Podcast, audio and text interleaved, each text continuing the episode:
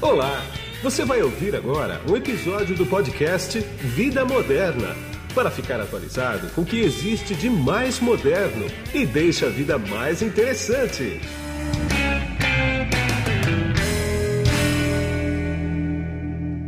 Bom, quem está comigo nesse podcast aqui é o doutor Luiz Donaduzzi, que ele é presidente do Bioparque. Tudo bem, doutor Luiz? É, bom dia, Guido. Bom dia, amigos e amigas. Vamos bater um papo aqui sobre empreendedorismo, não só isso, mas muita coisa referente a isso. Né? O doutor Luiz também é presidente da farmacêutica Prazi, Prati Donaduzzi. Doutor Luiz, diz uma coisa para mim. Vamos voltar um pouquinho no tempo. Como é que o senhor criou essa farmacêutica que, pelo que eu sei, é a maior farmacêutica de medicamentos genéricos do país? Como é que começou tudo isso? É, a Carmen, a Carmen, minha esposa, e eu, nós fizemos mestrado e fizemos doutorado na França. E voltando para o Brasil, a gente começou a fazer medicamentos, mesmo sem experiência na área. Nós somos farmacêuticos, mas não tínhamos experiência em indústria farmacêutica. Sim. Começamos a fazer medicamentos nas panelas da cozinha, é. É, porque a nossa casa não tinha garagem. E 30 anos depois, a Prate Donaduzzi eh, está entre as maiores empresas eh, do, do, farmacêuticas do Brasil. Hoje nós somos o maior produtor de genéricos do Brasil. Nós tratamos todo dia 30 milhões de brasileiros eh, com medicamentos de alta qualidade. E nós temos hoje 4.500 colaboradores. Então a Prate chegou um momento que ela tornou-se invendável a gente ter a certeza de que no, nas próximas décadas eh, essa empresa eh, não vai continuar eh, cuidando da população e cuidando das pessoas que estão lá conosco. Eh, nós construímos uma empresa em que as pessoas crescem, melhoram de vida, melhora a sua família e as próximas gerações eh, serão muito melhores do que essas de que a nossa geração. É isso que a gente faz. Bom, se não pode ser vendida, tem que haver sucessão. Claro. Sucessão é um processo, é, eu penso que é o processo mais complexo de uma, de uma empresa. Então, eu, eu fiz a sucessão. Ao longo de 10 anos, eu treinei um dos meus é, braços direitos, o Éder Mafissoni, e hoje ele já toca prata depois de três ou quatro anos, e nessa, nesses resultados, ó, a gente olhando o EBITDA dos últimos dois anos, o EBITDA dobrou. O EBITDA dobrou em dois anos. Nós somos grande, com crescimento acelerado. Esse ano o crescimento vai ser de é, 30%, mas o crescimento do EBITDA está bem acima de, acho que, eu acho, que de 60%. Então é uma empresa que está tendo um crescimento muito grande, porque o Éder é, o Éder é muito melhor do que eu. E aí, claro, no momento que você faz sucessão, tem que pegar e largar o osso, tem que sair, senão fica lá amolando as paciências de quem está lá. E qualquer cachorro se contenta de, de largar um osso se tiver um osso maior ou melhor. Sim. E, e nesse tempo a gente falou: o que vamos fazer da vida, eu e minha esposa? Ah, vamos comprar uma fazenda uma fazenda bonita, a gente vai ficar lá na fazenda. E para nós isso não faz sentido. O que faz sentido é essa atividade humana do dia a dia, mesmo que muito estressante, é, é isso que faz sentido. Há, há muito tempo, é, nós, é, nós já trabalhamos com pesquisa depois de 40 anos. Ah. E nós já e nós ensinamos pessoas há várias décadas também. Sim dando conta de que a pesquisa ela tem um retorno garantido. O retorno hoje da, da pesquisa ela está em torno de, para nós, em torno de seis meses a um ano. Significa Sim. um crescimento muito bom. É claro... É curto, né, o espaço de tempo, né? Oi? No seu caso, o espaço de tempo curto, né? Sim, sim, sim. Hoje nós lançamos o, lançamos o canabidiol este ano, é um produto já com inovação incremental. Nós Sim. somos o segundo player no mundo. é, em função dessa pesquisa que nós fomos avançando na Prate Dona Duze, onde a gente tem 270 pesquisadores full-time e nós investimos em pesquisas esse ano 55 milhões de reais. Então, pesquisa ah. dá dinheiro. Ela não serve uma curva linear, como se fosse uma máquina ou um prédio em que você vai tendo um retorno linear, você vai somando a cada mês. Ah, eu tenho aluguel, a cada mês eu somo 20 mil reais. Não, a pesquisa é uma curva logarítmica. Os primeiros anos o retorno é lento, é baixo, e depois esse retorno começa a se tornar, à medida que você vai ganhando conhecimento, vai acumulando conhecimento, ele vai se tornando cada vez mais importante. Entendi. Agora, ah, o senhor falou aí. Eu, bom, só, queria, eu só queria complementar, Guido. Vai lá, vai lá, pode complementar, fica à vontade. O outro domínio onde, o, onde o retorno é muito bom, eu não tenho como medir ainda, é o ensino. Eu tenho o sentimento, o feeling, de que o ensino, cada real investido em ensino, 30 dias depois, ele volta para o nosso bolso. Desde que a gente dê ensino para as pessoas corretas, elas aprendem, elas produzem muito mais, elas aumentam sua produtividade e 30 dias depois o dinheiro está no nosso bolso, sem contar todo o é, avanço que essa pessoa vai ter ao longo da sua carreira, ao longo da sua vida é, e ao longo da condução da sua família. Então, ensino é o melhor negócio do mundo. Sem dúvida nenhuma, concordo com o senhor. Agora, o senhor você me deu um gancho aí que é o seguinte: você falou, pá, conversei com a minha esposa, falei, vamos comprar uma fazenda e vamos ficar na fazenda. Bom, tudo bem. Não sei se eu comprou ou não comprou a fazenda. Agora, foi daí que nasceu o Bioparque, a ideia do Bioparque? É, que, que, é, é, muito grande, né? Quer dizer, qual que é a área do Bioparque? Vamos começar por aí. O, o, o Bioparque é 5 milhões de, de, de metros quadrados e equivale a 500 campos de futebol, mais ou menos. Tá. É uma cidade. O Bioparque, Guido, na realidade, é, os jornalistas sempre nos pedem que dia que começou isso, que dia que terminou isso. E eu sempre digo, essas coisas não tem um dia assim que começou. Não. Ele é um processo, é uma coisa que vem acontecendo. É, nós chegamos até o Bioparque, e é, um, e é um projeto ainda em construção, ao longo de muito tempo. Há muito tempo eu queria ter uma universidade é, que formasse gente, porque as universidades hoje a maioria esmagadora está formando muito mal o seu pessoal. 75% Sim. das pessoas hoje, mais ou menos esse número, e quando eles terminam o curso universitário, o curso não agregou nenhum real ao seu, ao seu salário. Ele pois é. teve é. aquele tempo, porque ele trabalha, ele foi melhorando o seu trabalho, mas não em função do conhecimento acadêmico. É, com ou sem universidade, ele teria o mesmo crescimento. Então, hoje, a universidade, três quartos dela não estão agregando salário no bolso pessoal. E eu queria, eu queria a construção de uma universidade que colocasse dinheiro no bolso do pessoal. Senão, nós vamos ter a próxima geração pobre. Quem é pobre está amarrado numa teia que ele não consegue, numa rede que ele não consegue explodir essa rede. Claro que alguns conseguem sair do meio disso, mas a maioria esmagadora não. Se você é pobre, vai continuar, a próxima geração vai ser pobre. Isso é um desastre para o país e, sobretudo, para, para, as, para as pessoas, para a família, para os filhos. Então, sempre eu quis ter uma universidade, há, há muito tempo. E sempre eu quis fazer pesquisa.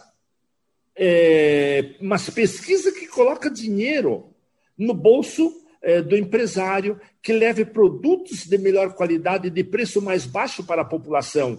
Sim. Quando lança um produto hoje, ele, ela, ela derruba o mercado em média em 25%. O, o, os genéricos que nós colocamos no mercado, aquela molécula, ela vai baixar o seu preço.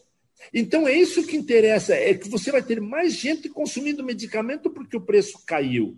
E é isso que a gente quer, é fazer produtos que a população eh, tenha um benefício em cima disso. Porque quem paga o preço, eh, quem paga o custo das universidades públicas é a população. Sim. Então, a população mais pobre, relativamente, é quem paga a maior, maior, a maior conta no país. Então, as universidades públicas, elas têm o dever ético de dar uma educação de alto padrão para os que, para os que saem, E nós temos também o dever ético de manter a, essa população que sai das grandes universidades públicas no país. Porque hoje o que, que acontece? O cara se forma numa boa universidade federal, faz mestrado e faz doutorado e, e vai embora do país. E, é, isso é um desastre, é mais um desastre que nós temos aí. Nós alimentamos com cérebros o primeiro mundo.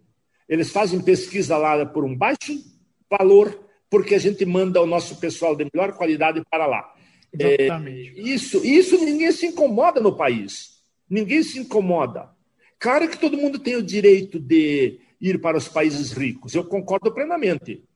Agora, para o país, para a nação e para a população é um desastre, porque é essa população que está pagando essa conta na universidade.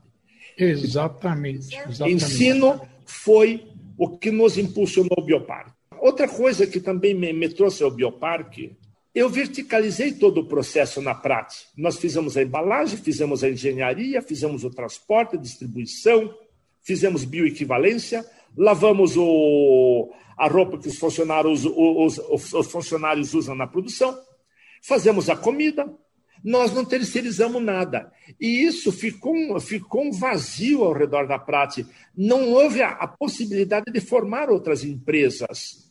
Então, quando eu pensei no Bioparque, eu pensei nisso também. O Bioparque faço produtos, eu não, eu não quero mais fazer produtos. Senão eu faria uma segunda prática grandona. Aqui eu trago empresas que elas vão fazer produtos, elas é que vão é, colocar energia para é, desenvolver aquilo que a população precisa. Então, esse é o conceito. É, foi por isso que nós montamos o Bioparque. Depois eu falo do. Tá, entendi, entendi. Agora, o Bioparque, ele tomou o rumo planejado ele virou uma coisa muito maior do que o senhor imaginava lá atrás? Quando, quando, a, gente, quando a gente planejou o Bioparque, nós imaginamos é, um ecossistema com 30 mil postos de trabalho. É, eu, eu, eu tenho um probleminha que eu não consigo viver o presente, isso é muito ruim, porque eu vivo 20 anos, 20 é, anos à frente. Olha, deixa eu falar uma coisa. Pode ser ruim para o senhor, agora para o país é excelente. Mas 20, 20, anos, é, 20 anos à frente eu não estou mais aqui. Eu tenho 19 anos e 3 meses ainda. É, 20 anos. Eu tenho ainda 85 mil horas de vida útil. É, é. é, o que, que acontece? Que tamanho vamos fazer o bioparque? Olhando para frente, 20, 30 anos para implantar ele, claro, eu estou pensando na próxima geração, que eu estou já formando aqui, 20 ou 30 anos para implantar o bioparque, 25 anos eu penso que é possível. Eu quero ter aqui 30, queremos ter 30 mil postos de trabalho. A maioria na área tecnológica, pelo menos a metade é relacionado com conhecimento. Um pouco de área administrativa, um pouco de braçal, mas a maior parte é a área do conhecimento. Para eu, para eu ter 30 mil postos de trabalho, eu preciso de é, 500 CNPJ.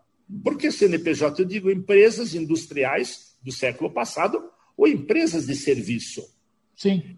E para ter 500 CNPJ, eu preciso ter, um, eu preciso ter um, um amparo acadêmico muito forte. E eu pensei em três universidades. Bom, três anos depois, hum. nós quatro universidades sobre o bioparque. São três federais é, e mais o embrião da nossa universidade. Então, nós estamos ancorando o bioparque em cima do, do desenvolvimento, da formação de gente. Nós estamos ancorando o bioparque e muito em cima da formação de gente. E aí começou a vir empresas é, muito rapidamente. Claro que, se eu imaginei a velocidade que ela, que ela estava tomando, um pouco sim e um pouco não. Quando você, quando você trabalha na área de inovação, ou até na área de empreendedorismo, é a mesma coisa que mexer numa mina de minérios. Está procurando ouro, mas de repente, opa, para um pouco, começou a achar diamante, ou começou a achar platina, começa a achar outros minerais lá, e não ouro só que você estava procurando. Sim. Então começam a aparecer coisas no dia a dia do bioparque que eu não tinha previsto no início. Eu tinha previsto um hospital, mas eu não tinha previsto que ao, ao redor desse hospital nós podemos implantar pelo menos uma centena de clínicas médicas. É, então, agora nós estamos com isso é, previsto. Porque o bioparque, exatamente quando você pediu de tamanho, Aqui nós temos as, as, as empresas, toda a área de pesquisa e inovação, é, pesquisa e ensino, é, toda uma área de comércio, mas também moradia. Nós estamos, nós vamos, nós começamos a construir agora, estamos construindo mil apartamentos e nós vamos trazer moradores para uma cidade tecnológica com alto padrão de vida e de qualidade de vida também. Né? É, então ele é, ele é hoje nós podemos dizer que é um parque tecnológico de quarta, de, é, quarta geração. É, uma coisa que nos surpreendeu, eu trabalhei três anos com os canadenses e um ano com os europeus para trazer empresas para cá. Sim. E nós não tivemos sucesso, essa foi a realidade. O pessoal dos países desenvolvidos nos vem com muita desconfiança, eles vêm para cá, eles querem pensar da maneira que se pensa, com a mesma cabeça, eles não querem mudar o modelo mental. Sim. E, e se dão mal. Quando vêm para o Brasil, se dão mal porque o Brasil é, o Brasil é complexo, o Brasil é para gente experiente e que as coisas e que o brasileiro se, se adapta muito rapidamente a uma situação adversa. É, vida a pandemia, que todo mundo foi dando um jeito, apesar do número terrível de mortes, os brasileiros se adequaram, é, trabalhando, empreendendo para essa nova realidade que foi do, do Covid. E a gente Sim desta crise. É, e, e, o estrangeiro, quando vem para cá, eles estão planejando muito, planejando muito. Enquanto eles planejam, o nosso pessoal já fez. Tá já está avançando, já está vendendo produtos no mercado. É, então, é ali onde o estrangeiro apanha ao entrar aqui. E nós não tivemos sucesso. Mas, com a experiência que a gente foi adquirindo, quando nós viramos para o mercado interno, este ano, eh, a gente queria trazer 12 empresas para cá. Sim. E este ano nós já, nós já trouxemos mais de 70 empresas e nós vamos trazer até o final do ano 90 empresas este ano. Nós vamos estar no final do ano aí com 105, 110 empresas. Tá. Agora, diz uma coisa para mim. Como é que como é que uh, isso se sustenta, né? Quer dizer, as empresas elas como é que elas pagam condomínio em cima do faturamento? Ok, bacana. Bacana. É? Bacana. Qual é o modelo de negócio? Vai, vamos falar assim. Quando, quando a empresa vem para cá, é. ela não paga absolutamente nada. Ela não paga aluguel, não paga água, não paga luz. Acho que agora, agora até eles estão pagando internet. No início, na internet pagavam. E nós damos até 200 horas de mentoria é, e mentoria com o pessoal que fez. A maioria são mentores da Prats, lá onde a gente apanhou 25 anos. É, teve processo na Prats que nós apanhamos 25 anos para colocar o processo em andamento. Sim. A gente sabe hoje que quando a gente vai vender para os grandes, hoje nós podemos vender para os grandes. Quando a gente era pequeno e ia vender para os grandes, eles nos queriam engolir. Então a gente sabe que quando a gente dá uma mentoria para a empresa, a gente diz, cara, não adianta você tentar vender para os grandes, você tem que começar com gente do teu tamanho. Depois chegar nos grandes. Então, a mentoria é todo o ensinamento para viabilizar o, o, negócio. E isso, de repente, é o ponto mais importante do Bioparque. Então, é a mentoria, é não pagar nada pelo ecossistema que eles utilizam, é toda a visibilidade que dá, é, é, o, é o acesso à mão de obra. Hoje o cara diz o seguinte: eu preciso de um supervisor de uma, de uma oficina de, de montagem de máquinas. Ok, eu, eu te arranjo rapidinho, cara. Eu preciso de um cara de alto padrão em TI. Eu te consigo esse cara. Até porque nós estamos com um programa aí para conseguir gente de alto padrão em, em TI, e pagando bem, e como trainee, pagando muito bem, porque nós queremos ter aqui gente realmente boa. Agora, as empresas vão ter condições de pagar ou não? Bom, aí é outra história. Ou vão querer esses caras ou não? É outra história. Mas nós os temos. Tá. Bacana. Como que fecha essa conta? O Bioparque está a 15 quilômetros da cidade de Toledo. Sim. Estamos construindo agora mil apartamentos. Vai, vão ter apartamentos para alugar. Você quer trabalhar no Bioparque? Quero. Você mora no Bioparque? Não, olha, a preferência é para quem mora no bioparque. As empresas as empresas vão deixar de pagar aluguel no futuro em função de moradores que elas têm no bioparque, o que é legítimo.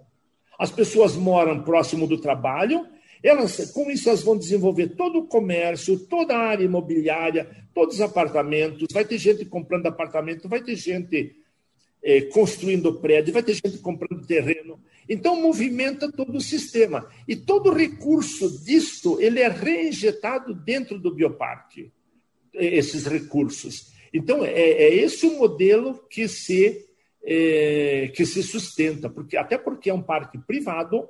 Hoje, hoje eu, eu, eu quase posso dizer que é o parque, o parque um dos parques, o parque tecnológico dos privados é o mais dinâmico do país é, porque não é fácil de viabilizar um parque tecnológico e o bioparque Sim. está sendo viabilizado, mesmo que eu coloquei muito dinheiro vindo da prática aqui, dinheiro tá. que eu coloquei aqui dentro, porque você tem que trazer âncoras, você tem que desenvolver toda uma infraestrutura, trazer essas empresas custa caro, custa caro o marketing, manter elas aqui custa caro, então, daqui a um pouco, as empresas começam a gerar empregos, começam a ter moradores no bioparque, e, e mais moradores eles, a empresa tem no bioparque, mais benefícios ela recebe do, uh, do bioparque. Tá. Né? É assim que fecha o, o, ciclo. Quer dizer, a tendência do bioparque é virar uma cidade, né? O bioparque vai ser uma cidade com 75 mil habitantes em 30 anos, ou de repente em 20. Eu tá. acredito eu acredito que em 20 anos nós temos aqui, nós temos aqui 75 mil habitantes morando dentro do bioparque. Eu não tenho dúvida disso. É, é, Guido, agora, Guido, agora... Guido, eu falei, é, só interrompendo um pouco você, tá. eu falei a gente vai, é, nós vamos, nós estamos construindo mil apartamentos, terceiros estão construindo mil apartamentos. É, ninguém é maluco de vir aqui fazer apartamentos no meio do soja. Vai dar certo o bioparque? Não vai dar certo? O que, que eu fiz? Eu estou garantindo o aluguel daqueles, daqueles apartamentos que não forem é, alugados durante dois anos. Então, Sim. o agricultor que está comprando um apartamento hoje no bioparque, ele tem dois anos de aluguel garantido. Se eu estou garantindo o aluguel, significa eu estou acreditando no bioparque, porque eu não sou, eu não sou também maluco de pegar 30 milhões e pagar aparta, o aluguel de apartamentos vazios. Eu tenho claro. certeza que a hora que eu tiver mil apartamentos aqui prontos, esses mil apartamentos vão estar ocupados. Vai ter gente morando e gente trabalhando no bioparque. Entendi. Uh, eu só espero que isso não vire uma coisa governamental daqui 25 ou 30 anos e bote um prefeito lá, né? Porque senão vai tudo por água abaixo. não, não, não. Nós estamos, nós estamos ligados à cidade de Toledo, nós vamos abrir o Eixão. O Eixão é uma via que liga o bioparque à cidade por causa do fluxo. O fluxo de veículos vai aumentar muito aqui na região Sim. e temos que ter outras vias. Não, nós não temos interesse em fazer uma cidade, até porque não, se, não, se, não seria bacana. Ah, claro que não. Eu brinquei também, né? Mas eu tenho certeza que quem está escutando a gente já pensou nisso. Falou, isso aí vai virar uma cidade, vai botar prefeito lá, já era, né? Mas, mas que aliás, bacana. Que aliás, bacana. Aliás, Guido, é. temos que ter o cuidado de ter o mínimo possível de intervenção aqui dentro do bioparque. Exatamente. Tem que ter o mínimo de intervenção nas empresas e na cidade porque, do, porque se você planejar tudo, vai dar zebra lá na frente. Exatamente. É, lá na frente. Quando você intervém muito nos processos, é, quando há um desastre, ele é muito maior do que quando as pessoas, cada um assume a responsabilidade do, do seu entorno. É, quando, quando o senhor falou aí que, que os europeus não deram certo aqui, eu lembrei de uma frase que, se eu não me engano, do Delfim Neto, né? Que o Brasil não é um país para amadores. Não sei se foi ele que não, falou isso. Exatamente. Né? É um país complexo, é um país complexo, de potenciais enormes. Nós temos potenciais enormes. Eu vejo o crescimento da prática. A gente crescia 130% ao ano, e eu Olha. dizia, errada conosco. E... Porque ninguém naquela época dizia, Luiz, por que você não cresce 200% ao ano? E as empresas aqui no Bioparque tem gente crescendo 200% ao ano. Ou, ou tem gente que veio, arrancou e está indo muito bem. E outros estão andando em círculo. É, os produtos não saem, nunca saem, aquilo, aquilo parece é, bolacha em boca de, de idoso. Sim. Não vai. É, então, a diferença entre uma empresa e outra é fundamental. E é isso que a gente tenta mostrar para as empresas na mentoria. Você tem que crescer, você tem que aproveitar as janelas, porque nem sempre as janelas vão estar abertas. Os Sem produtos, dúvida. Os produtos vão se comoditizando. E, e, se você depende só de um produto, daqui a um pouco você está sem. Eu vou dar um exemplo. Empresas eh, de, de médio, de pequeno a médio porte, que fazem software é, para gestão de empresas. Ah. Empresas, se elas não se balancearem, elas vão ter o risco amanhã de, de perder fatias de mercado ou comoditizar brutalmente os seus produtos. Claro. Porque tem muita gente entrando nessas, nessas áreas. Ou tem Sim. empresas grandes que podem também baixar o custo disso. Um exemplo é as universidades. Quem não colocou qualidade hoje enfrenta um, uma, uma concorrência brutal em cima de outras universidades que também não têm qualidade e que fazem a, a mensalidade a 59,99. Isso Sim. é viável é, para você fazer alguma coisa boa. As empresas que colocam qualidade, elas ficam no mercado, elas avançam no futuro. Então, a qualidade é outra coisa que a gente bate muito, muito, muito, muito em cima. É um processo de 30 anos, a qualidade é um processo de 30 anos, assim como segurança e assim como custos. Você vai aumentando a qualidade, vai diminuindo o custo e vai aumentando a segurança também. Exatamente.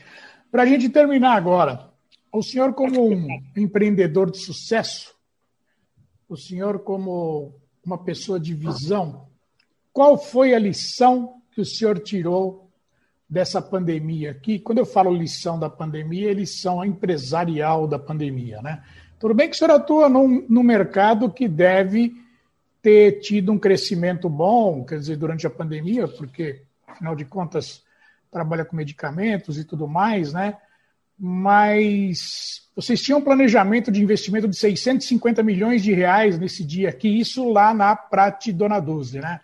Que se, está se concretizando. Agora, essa pandemia aqui, o senhor tirou o que de bom dela? É, nós somos, nós somos, é, nós somos filhos da crise.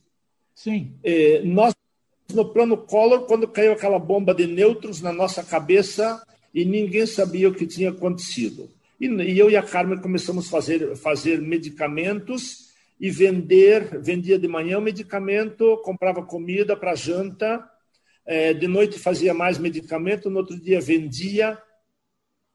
A gente começou assim. Nós. É, se eu digo que a gente começou com, com 100 dólares, eu estou mentindo, porque a gente não tinha 100 dólares. Tá? Sim.